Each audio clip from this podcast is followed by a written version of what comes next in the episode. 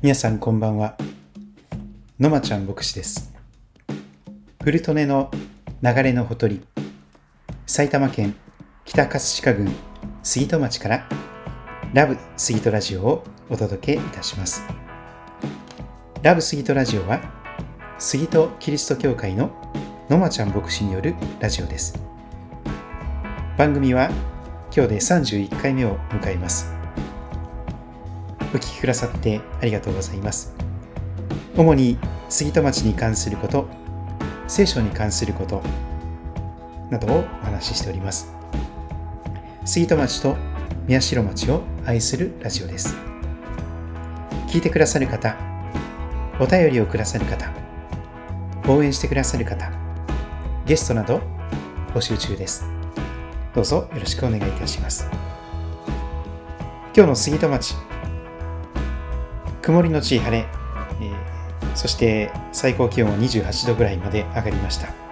とても暑い、えー、一日であったと思います。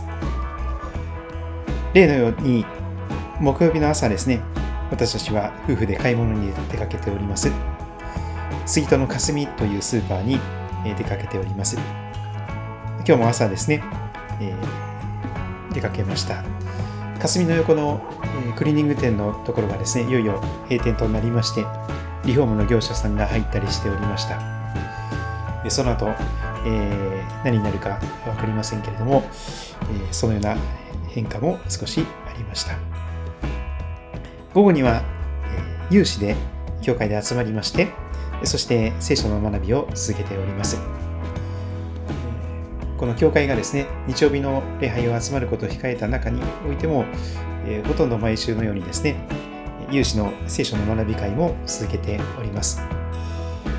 えー、今日の聖書ですが、えー、今日、有志の聖書の学び会で学んだテキスト、その箇所を一緒に開いていきたいと思っております。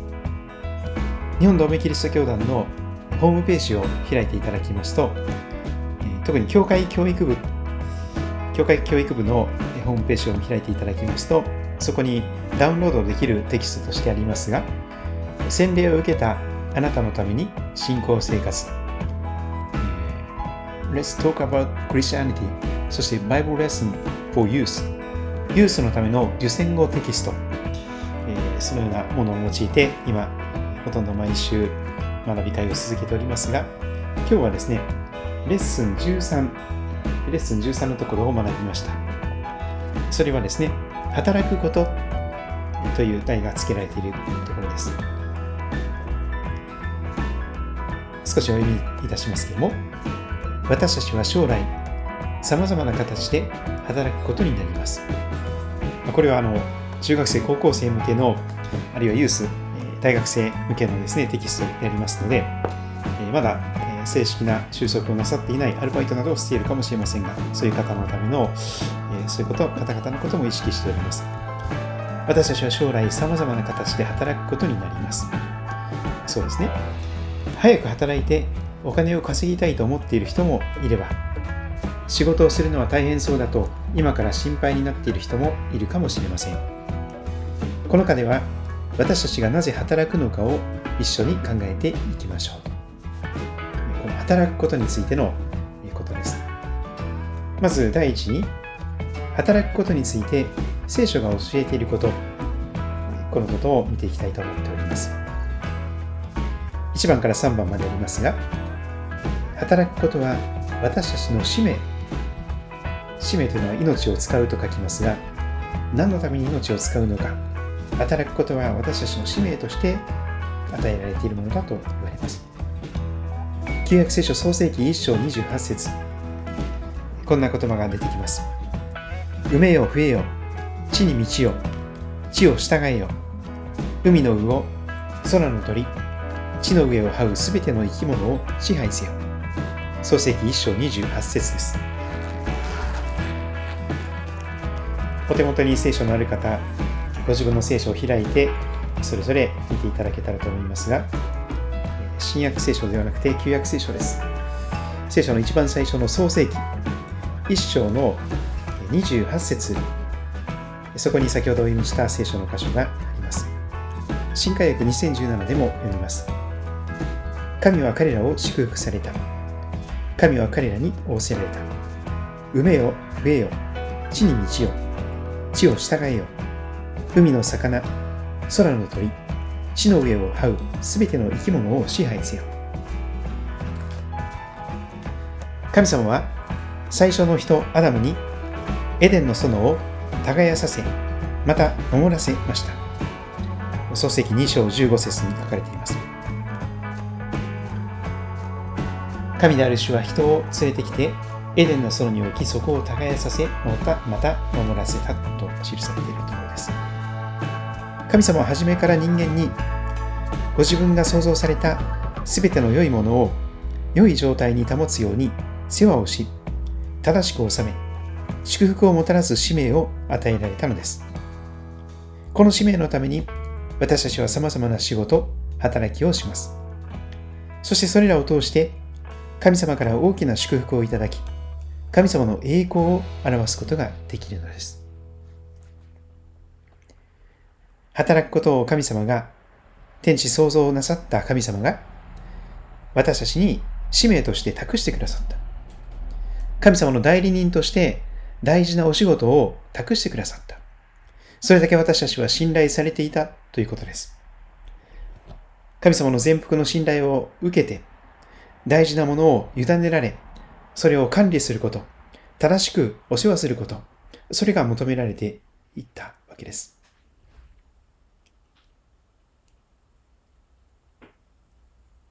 支配せよという言葉は非常に高圧的な言葉として響くかもしれませんが、これはもともとお世話をするというような意味があります。しもべとして仕えていく。例えば動物のお世話をしていく。そのような形のことが言えるでしょうし、この大地を耕したり、様々な形で、え守守り、保っていく。この宇宙、この特に地球環境を守り、収めていく。そのような使命が与えられております。すべての仕事が、そのような私たちのために、神様の栄光を表すことができるために、私たちに神様が信頼して託してくださった使命ということが、言われております。二つ目に、働きに苦しみが伴うようになった理由ということも聖書が語っています。あなたが妻の声に聞き従い、食べてはならないと私が命じておいた木から食べたので、大地はあなたの家に呪われる。あなたは一生の間、苦しんでそこから職を得ることになる。漱石3の17。エデンの園を耕し、守るという働きは、アダムにとって苦しみではありませんでした。けれど、アダムとエヴァが神様の御声に聞き従わず、善悪の知識の木の実を食べ、罪あるものとなってから、労働に苦しみが伴うようになったのです。また人間の身勝手さによって、神様が作られた良いものを良い状態に保つことができなくなり、自然破壊が進み、働きが良い実を結ばないようになりました。なぜ働くことに苦しみが伴うようになったのか。それは神様を神様とすることをやめて、自分が主人公になる。神様を主人とすることをやめて、自分が主人となる。その結果、もたらされた罪ゆえの苦しみであります。働くことに意味を見出せなくなっていく苦しみも出てくるでしょう。そして、働いても働いても良い実をなかなか結ぶことができない。本来、苦しみがなかった。無意味な苦しみがなかったのですけれども、そこには喜びがありました。充実感もありました。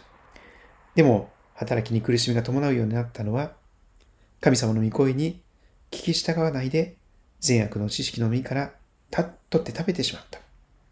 神様から離れて自分勝手に自己中心に生きるようになった。そのことの家の苦しみであります。しかし3番目に、神様はそれでも働くことの中に苦しみだけでなくて、喜びや充実感、やりがいも続けて今の時代にあっても備えてくださっております。伝道者の書3章13節にこんな言葉があります。また、人が皆食べたり飲んだりして、すべての労苦の中に幸せを見出すことも神の賜物であること。食べたり飲んだり、すべての仕事の労苦の中に幸せを見出す。そのようなことが神様の賜物として与えられているというのです。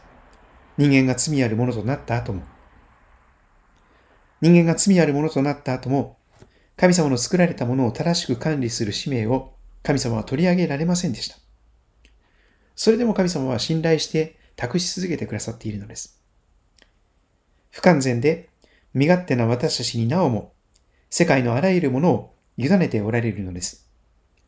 そればかりではなく、私たちの労苦は主の前に無駄になりません。労苦を伴いながらも主によって与えられた働きをする中で、主は私たちに働く喜び、神様に仕える喜びを日々与えてくださっているのです。仕事が無意味ではなくなる。苦しみだけでなくて神様が喜びも備えてくださる。主の前に労苦することが無駄でない。そのような働くことの喜びも神様は今も備えてくださっているというのです。これは大きな祝福だと思います。ぜひ皆さんもそれぞれの立場、置かれている状況におきまして、神様がその働きを通して、その仕事を通して、あなたに喜びを豊かに与えてくださることを祈り求めております。あなたの仕事に意味を見出すことができますように。充実感ややりがい、生きがいを、働く喜びを与えてくださいますようにと祈ります。さて、働くことについて聖書が教えていることはそこまでですが、続きまして二つ目に、どのように仕事を決めるか、そのことも教えてられております。神様は私たちを選び、救いの恵みの恵みに入れ、様々な働きをするように召してくださいました。神様があなたをどのような働きに召してくださっているのかを知るために、以下のことを参考にしてください。1、自分の志は何か。神は御心のままに、あなた方のうちに働いて、志を立てさせ、ことを行わしてくださる方です。ピリピン2章13節将来どんな仕事をしたいですか？興味や関心は何ですか？神様はあなたの思いのうちにも働いてくださいます。ですから、神様があなたにどんな思いを与えてくださっているか、祈りつつ考えてみましょう。かつて北海道で、クラーク博士という宣教師がですね、とても素敵な言葉を語ってくださいました。Boys be ambitious. 青年よ大志を抱けという言葉ですね。志、大きな志を抱いてくださいということが言われたわけです。私は実はこの志という言葉が大好きなんですけども、このピリピの新約聖書ピリピ人の手紙2章13節にこの志という言葉が出てきます。神は御心のままにあなた方のうちに働いて志を立てさせ、ことを行わせてくださる方です。神様がその身思いのままに私たちのうちにあなたのうちに働いてくださり、そしてこれがやりたい。どうしてもこれをやりたい。命を懸けてもこれをやるんだ。そのようなやる気を与えてくださる。興味関心を与えてくださる。そして、うちに秘めるような、どうしてもそれをやりたい。そのような志を立てさせてくださる。そしてことを行わせてくださるということが言われております。私かつてですね、あの、空手道にはまっておりまして、当時私のバイブル聖書だったものは、大山マスタスという方が書いたですね、マス大山という空手の達人が書いた、極真への道という、そのような本だったんですけども、その本の中に出てくるのがまさにこの志だったわけです。志立たざれば、舵なき船、靴はなき馬のごとし。もし志を持っていなかったら、舵がない船、どこに行くか制御不能の流れに流されるままの、ただ浮かんでいる、そのような船でしかない、舵がない船になってしまう。あるいは、靴輪がない馬。制御できない。もう、馬が行きたいところに自分も、えー、乗せられていくしかない。そのように人生において、志、どうしてもこれがやりたいんだというその志、心意気がなければ、人生は流されるままに、コントロールできないで、ただ右に左に振り回されるだけのことになってしまうというのです。しかし神様は、私たちの人生をそんな堂々巡りのフラフラの人生になさることを願いませんので、私たちのうちに働いて、あなたのうちに働いて、志を立てさせてくださる。ことを行わせてくださる。私は命を懸けて、このことのために生きていたい。これを私の生涯の仕事、ライフワークとして生きていくんだ。これまでは様々な形で時間や労力やお金を無駄にしたけれども、これからは私はこのことのために生きていくんだ。そのような志、それを立てさせてくださる。そして、その志を成し遂げるために、ことを行わせてくださると聖書は語っています。ぜひ皆さんのうちにも神様が働いてくださり、志を立てさせてくださいますように。小さな志ではなくて、まさに命を懸ける、命を懸けても惜しくない、命を懸けるだけの値打ちがある、そんな志ですよね。それを立てさせて、私のライフワーク、私の生涯の命かけて生涯続けたいこの仕事はこれだそういうお仕事、その志をあなたの上に大きな志を立てさせてくださり、ことを行わせてくださるようにと思います。これに関しては二つ目の聖書と人のアドバイスを聞くということも大事なことになります。エペソビトの手紙4章28節にはこのようにあります。盗みをしている者はもう盗んではいけません。むしろ困っている人に分け与えるため、自分の手で正しい仕事をし、労苦して働きなさい。神様は私たちが正しい仕事をするように進めています。また、自分の願いが神様の願いと同じであるかを確認することも大切です。そのために、御言葉、聖書に照らし合わせてみること、また、あなたをよく知っている人に、あなたの願いや思いを聞いてもらい、アドバイスをもらうことも参考になると思います。さらに進路を決める上で、一度は自分自身に問いかけてほしいことがあります。それは、自分は神様のことを直接人々に伝える牧師さんや宣教師に召されているだろうかということです。もし少しでもそのような思いが与えられているなら、ぜひ信頼できる人に相談して祈ってもらいましょう。イエス様はおっしゃいます。私についてきなさい。あなたを人間を取る漁師にしてあげようと。収穫は多いが働き手は少ない。そのように今の時代にも神様はおっしゃっています。たくさんの収穫が保証されています。でも働き人が少ないのです。特に日本において、牧師さんとか宣教師さんはほとんど絶滅危惧種と言われております。日本の牧師さんの平均年齢、皆さんご存知でしょうか？少し前に OMF というですね、え、で団体が、調査してくださいましたが、え、日本の牧師さんの9割90%が今50歳以上の人たちだそうです。日本の牧師さんの50%、あ、ごめんなさい。9割、90%がなんと50歳以上なんですよね。年取りすぎてる。そんな感じですよね。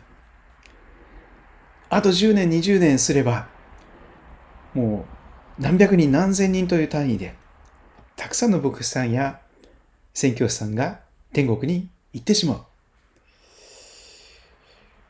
今でも牧師が足りないのに、さらに足りなくなる可能性が十分ある。そのようなことが言われています。ですから、若い皆さん、もしかして私、牧師さんとして、あるいは宣教師さんとして召されているんだろうか、神様がそれを本当に願っているんだろうか、そのことを祈る時も持っていただけたらと思います。さらに、自分の置かれた状況を考えるということが3番目に言われます。神様は状況を通して導かれることがよくあります。状況、シチュエーションも神様を用いられます。今の持ち場立場、あなたの置かれている持ち場立場が神様の導きの中に置かれていることです。偶然ではないのです。私たちの人生は主の御手の中に、神様の御手の中にある。今までのあなたの人生を振り返り、今どういう状況に置かれているかを冷静に考えてみましょう。もしかしたらコロナの影響で、今までのお仕事が、えー、なくなっていらっしゃるかもしれませんね。今、あなたがどういう状況に置かれているか、これまでのあなたの人生を振り返りながら、今がどういう状況に置かれているかを冷静に考えてみてください。そして、その上で、自分が今置かれている状況を生かして働くことを神様が望まれているのか、それとも別の場所なのかを祈り、主の導きを求めましょう。転職を考えている方もいらっしゃるでしょう。しかし、よくお祈りをなさって、今自分が置かれている状況を神様がそこでその状況を生かして働くことを望まれているのか、それとも別の場所に移るべきなのか、よく神様の導きを祈り求めていただきたいのです。自分で勝手に判断して自分で勝手に決めないでください。神様によくお祈りをして、いろんな人に相談しながら、そして選ぶべき道を選び取っていただきたい。そんなことを願います。心を尽くして主により頼め。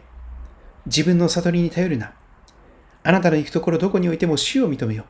そうすれば主があなたの道をまっすぐにされると、信玄の中にありますので、ぜひ皆さん、自分の置かれた状況をよく客観的に見つめながら、そこに留まり続けるべきか、あるいは別の場所に移るべきか、ぜひ祈り求めていただけたらと思います。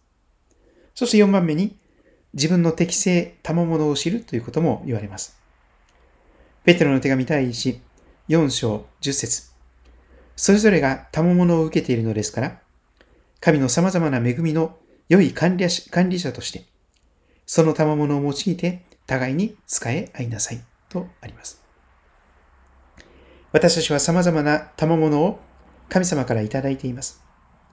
自分が気づいていない賜物もあるかもしれないので、家族や仲間に聞いてみるのも良いでしょう。そのように自分の賜物を知ることで、自分の使命が見えてくることもあります。また、仕事をする中で自分の賜物を発見することもあるのです。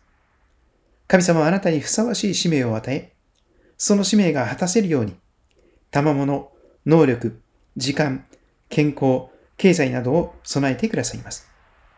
ただし、賜物は棚からぼたも知識に与えられないので、努力して伸ばしていきましょう。昼間の有志の学び会でも、この部分が、え、話題になっておりました。神様があなたにふさわしい使命を与えてくださる。その使命が果たせるように神様がちゃんと必要なものすべてを備えてくださる。ただし、賜物、タレント、能力とか才能とか言われるものは、棚からぼたもち式にすぐに神様が、えー、与えてくださるわけではない。少し、その、えー、素質と言いましょうか、目のようなものをですね、与えてくださり、それを活用して、磨いていくこと、研鑽していくこと、スキルアップしていくこと、そのことを通して、賜物が少しずつ少しずつ磨かれて、よりよく働きをすることができるようになる。そのことに関しては、えー、自転車の運転もそうですし、バイクの運転、あるいは車の運転に例えることができるかと思います。私少し前にですね、バイクの免許を、中型免許を取ったわけですけれども、えー、近くの春日部のですね、あの北春日部のところにあります自動車学校に行きまして、えー、バイクの免許を取りました。400cc まで乗れる免許があります。で、まあ、車の免許を取っておりましたから、えー、あの、学科試験は全部免除されてますよね。で、実技試験だけです。約2週間ぐらい、2週間、3週間前後でしたかね。まあ、1ヶ月以内で取れたかと思いますが、ところがその中で、まあ、何度か立ちこけをしたりとか、いろいろとしたわけなんですけども、一本橋を走るのに落ちてしまったりとかですね、スラロームの通りがなかなか難しかったりとか、橋の字をぐるぐる回ったりとかですね、いろんな形で、うん、難しいな、バイクの運転はと いうこともありました。400cc のバイク、えー、なかなかですね、重たいわけですよね。ホンダの CB なんですけども、あの教習車は。しかし、その自動車学校教習所の中で、何度も何度も私を励ましてくれるアナウンスがあったわけです。こういうアナウンスです。最初から上手にできる人はいません。諦めずに少しずつスキルアップをしてくださいみたいな内容が流れていたわけなんです。そうなんですよね。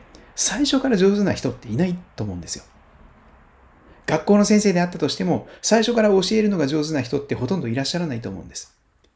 最初は未熟な半人前の学校の先生。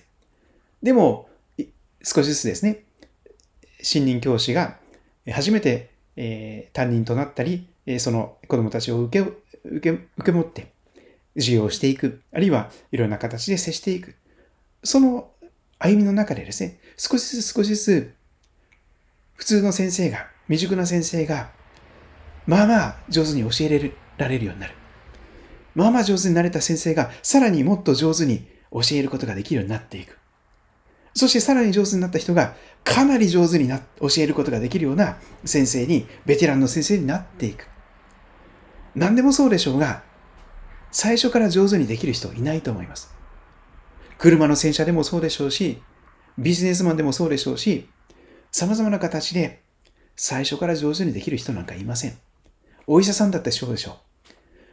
何人もの人を殺したり、いろんな形で医療ミスを犯しながら、それでもなお諦めずに、失望せずに、検査を積み続けて、手術の、えー、技術を、えー、習得し続けて、そしていろいろな最新の医療技術、治療技術を学び続けて、そして未熟なお医者さんがだんだん普通のお医者さんになり、普通のお医者さんがだんだんベテランになっていく。そして最終的には名医と言われるような、本当に全国各地から患者さんが押し寄せてくるような、そのようなお医者様として磨かれていく、そういうこともあります。でもそれは棚からぼた持ちではありませんよ。もう血の滲むような、そして本当に取り返しのつかない失敗を犯してしまう。そして今の自分の限界に何度も何度もぶち当たっていく。そして、俺はもうダメだ。俺はもうダメだ。俺はやっぱりダメなんだ。という、そういう投げ出したくなる時が何度も何度もあるでしょう。実は僕、実は皆さん、これはあらゆる仕事についてそう言えると思うんですが、私は特に牧師さんをしてますので、牧師さんの話をさせていただきますと、牧師さんももう毎日が戦いの連続だと思います。私本当に未熟だな。私本当に力が足りないな。私のようなものはふさわしくないな。毎日のように思うこともあるでしょう。そして、やっぱりふさわしくないんじゃないか。やっぱりダメだ。そんな無力感に打ちひせがれて、やればやるほど、やることなすこと全部裏目に出ることも多々あるわけなんですよね。しかし、未熟な牧師さんが多くの人たちに祈られ、忍耐され、育てられていくときに、5年、10年経っていくときに、未熟な牧師さんがだんだん、まあまあいい牧師さんになっていく。まあまあいい牧師さんがかなりいい牧師さんになっていく。そしてまあかなりいい牧師さんがもうベテランの本当に素晴らしい日本中に世界中に用いられていく神の器として、磨き上げられていく。成長していく。そういうことがあると思います。日々、学び、日々研鑽、えー、そんなことを、えー、覚えております。学びことをやめたら、それは進歩が、成長が止まります。どんな仕事でも必ず学び続けていただきたいと願うんです。より良い仕事をするために、スキルアップをしていく必要がどうしてもあります。私の好きな聖書の言葉があります、この仕事に関して。えー、あの、伝道者の書の中に出てくるんですけども、えー、もしですね、この木を切るときに、斧が鈍くなってしまうと、もっと力がいるという言葉が出てきます。ただがむしゃらに仕事をやり続ける。そうしますと、斧が鈍ってくるわけですね。切れ味が悪くなる。力を入れても切れなくなる時があります。それは、あらゆる職業における、その仕事をするためのスキル、技術でありましょう。ただがむしゃらにやり続けるとですね、ドロドロになっていくエンジンオイルのような状態になりますよね。粘り気が増して、そして、えー、鬱陶しさが増してですね、そして、力を入れれば入れるほど、やればやるほど、えー、切れ味が鈍くなる。仕事がうまくできなくなる。体がどんどん重くなって、頭も薄的な状況になって、そして、やればやるほど、もう仕事に意味を感じることができなくなる。そういうことが起こり得るんです。どんな仕事でもそうです。でもそうなった時には、頑張り続けて仕事をやり続けるのをやめる必要があります。斧を研ぐためには、いっぺん仕事を辞める必要があるんです。やり続けることをやめて、お仕事を休みを取って、そしてじっくりと体を休めながら、そしてやがて疲れが取れてきたならば少しずついろいろなことの中でその歯を研いでいく。自分のその技術を磨いていく。そのような学びとか、いろんな研鑽を積んでいく。そして、斧を磨く時間を取った方が効率的なんですよ。鈍くなったものを使い続けると、やることなすこと全部裏目に出ます。でも、仕事すること、働くことをその時やめて、その鈍鈍くなまってしまった歯を研ぐ、シャープな歯に戻す、取り戻すその時間を持っていくならば、どうなりますか？また、そんなに力入れなくても、振り落とすだけでスパッと切れるような切れ味が戻ってくるでしょう。ぜひ皆さん、この仕事を果たせるような、えー、賜物、スキル、技術は、棚からボタン持ち式ではありませんから、日々研鑽です。日々努力です。えー、鈍くなるのも、使えば使うほど鈍くなります。使わなければそのままかもしれませんが、使わなかったら使わなかったで錆びてしまいますよね。でも使えば使うほど鈍くなります。そうしますと、定期的にメンテナンスしなきゃいけない。自動車の定期点検と同じです。定期的にオイル交換をしていく。定期的にガソリンを入れる。定期的に部品交換をする。そのように、あなたの仕事のスキルを、その働きを休めることの中で、もう一度そのスキルアップをしていく。あなたの仕事のその腕を磨いていくときがどうしても必要です。それをしなければ、仕事に喜びがなくなっていきます。仕事に意味を見出せなくなっていくでしょう。ぜひ皆さん、棚からボタン持ち式ではありません。ただ頑張ればいいという問題でもありません。ただがむしゃらにひたすら全力でやり続けたら、それは良いことは何もありません。ぜひ皆さん、より良い仕事ができるために、勇気を持って休む。有給をしっかり使う。そういうこともぜひ実践していただけたらと思います。コロナの時だからこそ仕事が減っている方々もいらっしゃると思いますね。それは絶好のチャンスだと思います。あなたのその技術を、仕事のそのスキルを磨くための絶好の休むチャンス。休みながら、その仕事の匠の技を磨いていく。ぜひそのことをやっていただけたらと願います。どのように働くのか、この3番目のことを見ていきたいと思います。地の死を世の光として。マタイ5章13節からにこんな言葉があります。あなた方は地の塩です。もし塩が塩気をなくしたら、何によって塩気をつけるのでしょうかもう何の役にも立たず、外に投げ捨てられ、人々に踏みつけられるだけです。あなた方は世の光です。山の上にある町は隠れることができません。そうですね。イエス様がおっしゃっていることは、イエス様を信じ受け入れた人は、地の塩とされている。世の光とされているということです。頑張って努力してそういう人になりなさいということではありません。あなた方はもうすでに世の光です。地の塩ですということです。塩気が与えられているのです。誰も持っていない希望の光を、生きる希望の光を与えられているのです。私たちが使わされるところは、神様を恐れず、利益ばかりを追求しているかもしれません。利権ばかりを求めるところが多くなっているかもしれません。不正があるかもしれません。私たちにはそうした不正、腐敗を防ぐための塩の役割が与えられています。問題に対して誠実に対処していくように働きかけることで、職場が正しく保たれるのです。塩は腐敗を防ぐわけです。このことは勇気のいることですが、教会の牧師や兄弟姉妹に祈ってもらいながら、塩気をなくさないようにしましょう。誠実に、正直に仕事に向き合うならば、必ず信頼されるようになります。それこそ私たちの地の塩、世の光としてのあり方であり、大きな証となるのです。今は、えー、正社員になかなかなれないという時代だと思いますよね。派遣のような、えー、契約社員のような人が多いわけです。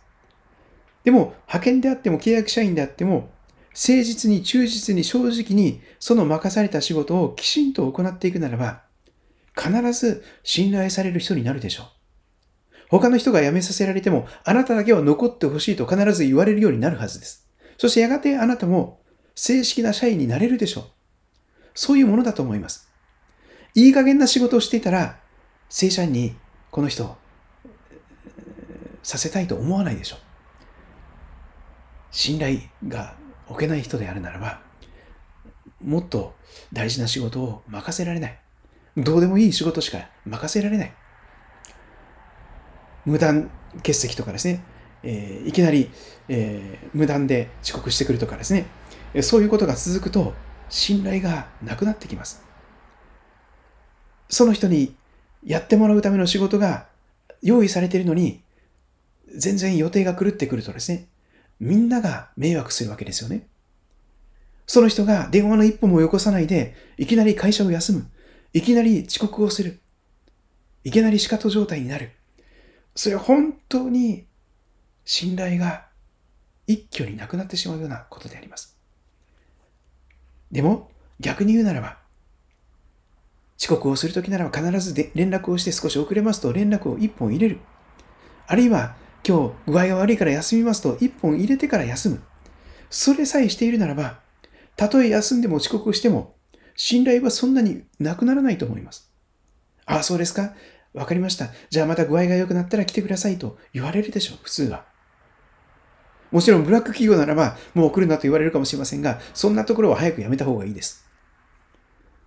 でもそうでなくて、少なくとも良心的な人が上司として勤めてくださっているそのような会社や職場であるならば、正当な理由で、今どうしても具合が悪いので、休ませてくださいというならば、分かりましたということで、有給休暇をくださるでしょう。優しい上司ならば、しばらく、えー、療養してくださいというような期間も有給でくださるでしょう。そして、また元気になれば、しっかりと正直に忠実に、誠実に仕事をして、小さなことに忠実である。小さなことに忠実であるならば、大きなことにも忠実になります。でも、小さなことに忠実でなければ、もっと大きな仕事をどうやって忠実にこなすことができるでしょうか？無理です。そのプレッシャーに押しつぶされて責任感がありすぎてできないでしょう。でも小さなことの積み重ねでしか私たちは成長できないんですよね。聖書にまさにあることです。小さなことに忠実である人は大きなことにも忠実です。小さな仕事を任せて、どうでもいい仕事を任せて、その人がちゃんとその仕事をやってくれるか、責任持って最後までやってくれるかどうか、それを見られている時があると思うんですよね。そして、しばらくのお試し期間の後、あ、この人はちゃんと任せた仕事をちゃんと責任を持ってやってくれる、最後まで忠実にやってくれる人だという信頼関係を勝ち得たならば、少しずつ大事な仕事をその人に任せていくことができるようになるでしょう。あらゆる仕事の職場にはそのような信頼関係があるかと思います。信頼できない人に大切な仕事なんか回せません。ぜひ皆さん、誠実に正直に仕事に向き合うことを心がけてください。それこそ私たちの地の死を世の光としてのあり方であり、大きな証となります。旧約聖書の中に、あの、ヨセフという人物が出てきますね。お兄ちゃんたちに売り飛ばされて、エジプトに奴隷として売り飛ばされた、そういう人物です。ヨセフは何度も大変な目に遭いました。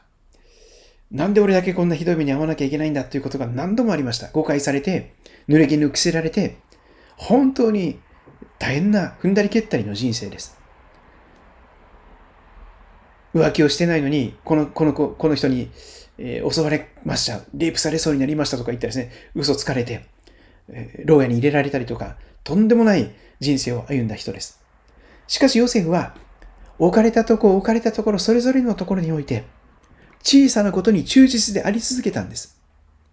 だからこそ、置かれたところ、置かれたところで、お、こいつは信頼できる人だ。ということで、牢屋の中でも、その牢屋を管理している人たちの信頼を勝ち得て、やがて指導者になっていくことになります。そして、エジプトという国のファラオに次ぐ、ファラオに次ぐ信頼を置ける人物として、エジプト中の将来が託されて、そして大きな大事業を成し遂げることができる、そんな器として大きく大きく用いられていった、そんな人物になります。皆さんも小さなことに、今任されていることに忠実であってください。そうしますと、2年3年経った時に、5年10年経った時に、もっと大きな、もっとやりがいのある、もっと影響力のあるお仕事を必ずあなたは手にすることができると信じます。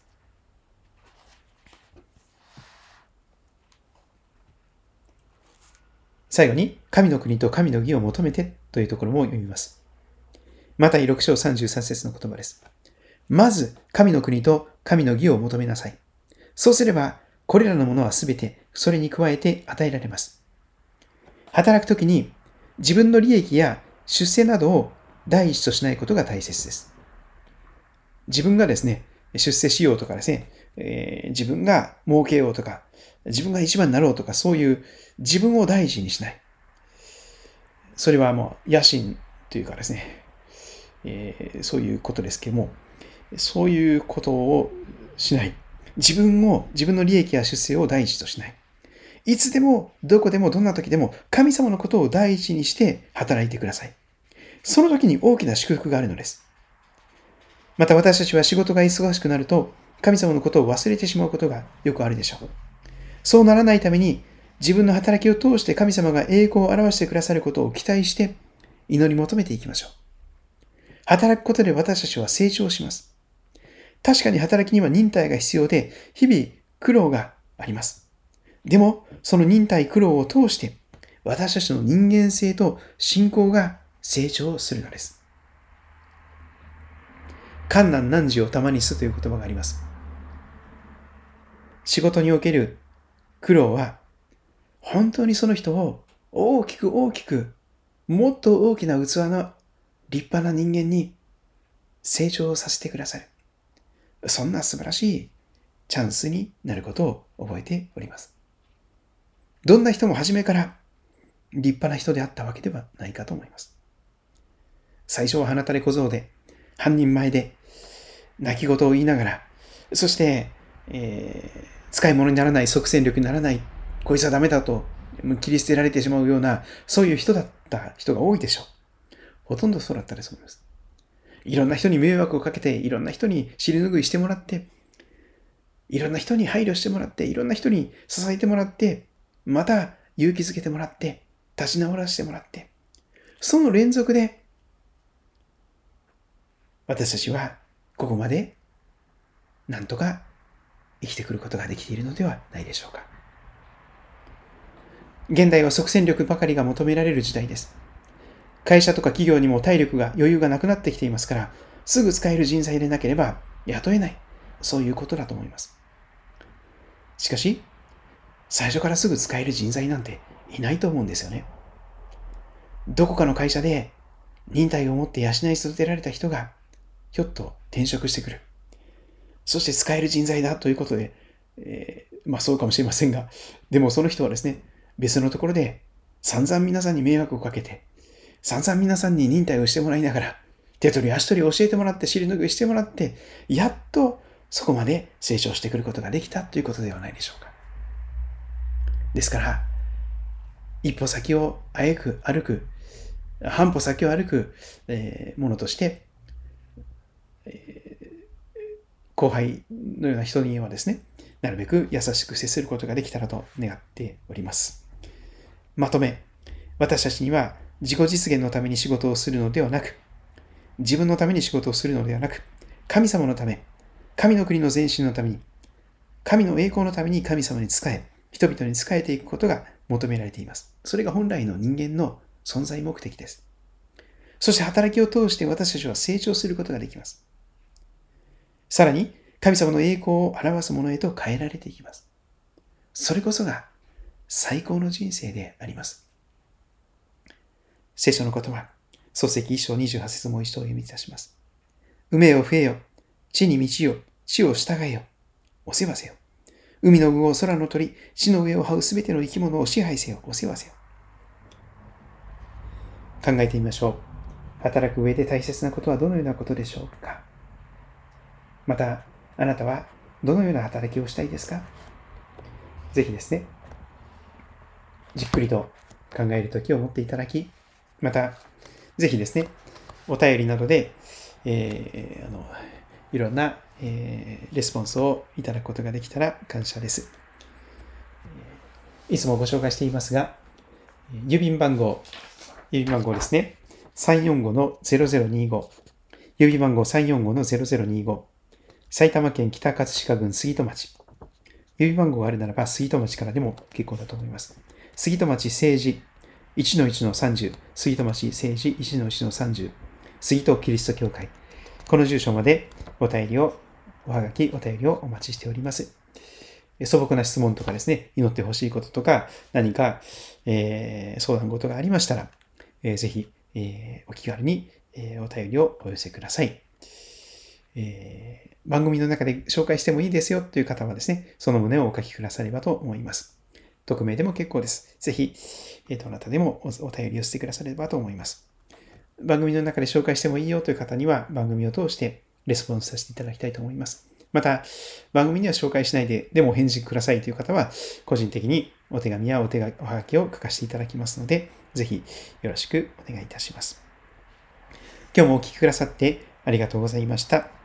えー、皆様の上に神様の祝福と守りと導きが豊かにありますようにとお祈りいたします。またお会いしましょう。それでは皆さんごきげんよう。